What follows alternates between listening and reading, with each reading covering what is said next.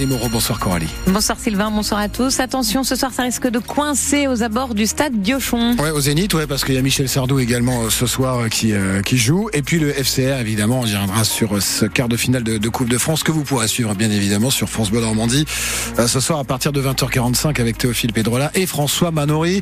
duo exceptionnel. Attention sur la route dès cet après-midi, on a des soucis sous le tunnel de la Grand-Mare visiblement dans le sens montant. Christine nous a signalé la même chose il y a quelques minutes, comme Jean-Pierre 02 35 07 66 66. Reste très prudent sur la route. Hein. D'un côté météo, ça reste gris. demain c'est un 29 février, c'est une journée exceptionnelle, ça n'arrive pas tous les ans. Mais écoutez, la pluie et la grisaille, en revanche, ça, on commence à être bien au courant hein, sur sur ces dernières semaines. Ça sera le cas pour demain, avec 10 mm dans les cumuls d'eau, avec de la douceur aussi pour les températures, de 9 à 11 degrés le matin, de 9 à 12 degrés dans l'après-midi. Ça évolue pas beaucoup. Prévision complète dans 5 minutes. Un débat historique en ce moment au Sénat. Les sénateurs s'apprêtent à voter pour ou contre l'inscription dans la Constitution du droit à l'avortement. Les députés ont déjà donné leur feu vert.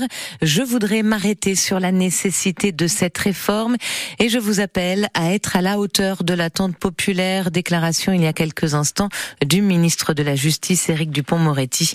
Le vote des, des sénateurs sera décisif. Au Havre, un piéton est mort hier renversé par une trottinette électrique. Un jeune de 19 ans qui circulait sur une la trottinette Lim, le réseau libre-service de la ville, a percuté le piéton. Il roulait sur le trottoir quand il a heurté le monsieur de 78 ans qui marchait en tenant son vélo à la main. Le septuagénaire a été pris en charge par les secours. Il est décédé quelques heures plus tard à l'hôpital. Le conducteur de la trottinette n'avait consommé ni alcool ni stupéfiant selon les analyses. Une enquête a été ouverte. Six ans après l'explosion qui a provoqué la mort de deux salariés, l'entreprise Cepol de Dieppe et un sous-traitants, la SNAD, euh, sont renvoyés devant le tribunal correctionnel. Les deux sociétés sont poursuivies pour homicide involontaire.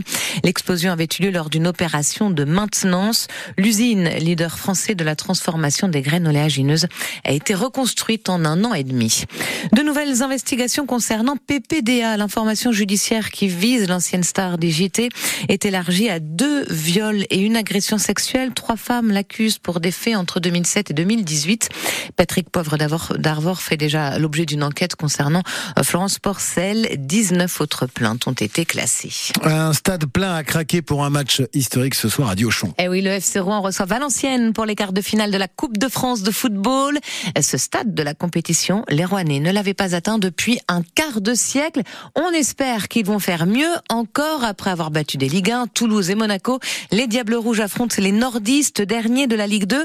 Ça paraît faisable donc, d'autant que les joueurs du FCR ont fait preuve d'une belle volonté, volonté à toute épreuve jusqu'à présent. Mais attention au piège, l'entraîneur du FCR, Maxime Dornano, rejette catégoriquement euh, l'étiquette de favori. Euh, l'entraîneur de VA, lui, Ahmed Kantari, la lui colle avec plaisir pour le nordiste. Le FCR est bien devant. De manière très factuelle, euh, Rouen a éliminé euh, Toulouse, a éliminé euh, Monaco. ils font un championnat où s'ils n'ont pas leur point de pénalité, ils sont quatrième. Donc ils, sont quand même sur une dynamique très très positive. C'est un groupe de joueurs qui se connaît, qui a l'habitude de vivre ensemble. Donc forcément ils partent favoris. Et puis il y a aussi cet aspect jouer à domicile dans leur stade, qui est un stade mythique. Donc ça fait beaucoup d'éléments en leur faveur. Donc ils sont pour moi favoris sur ce match-là mais ils sont favoris avant le match. Après, une fois qu'il y a le coup de sifflet de l'arbitre, euh, nous, on va défendre euh, haut et fort nos, nos couleurs. En tant que Valenciennoise, hein, je dois bien le reconnaître, je trouve aussi que le FC Rouen est nettement plus au point. Et on espère donc la victoire. FC Rouen, Valenciennes, c'est ce soir coup d'envoi à 21h. Mais vous avez rendez-vous dès 20h45 sur France Bleu Normandie avec Théophile Pedrola et François Menori pour nous faire vivre cette incroyable rencontre et cette victoire. On l'espère. 9000 spectateurs sont attendus ce soir au Stade Diochon. Ça va bouchonner d'ici une heure, à mon avis.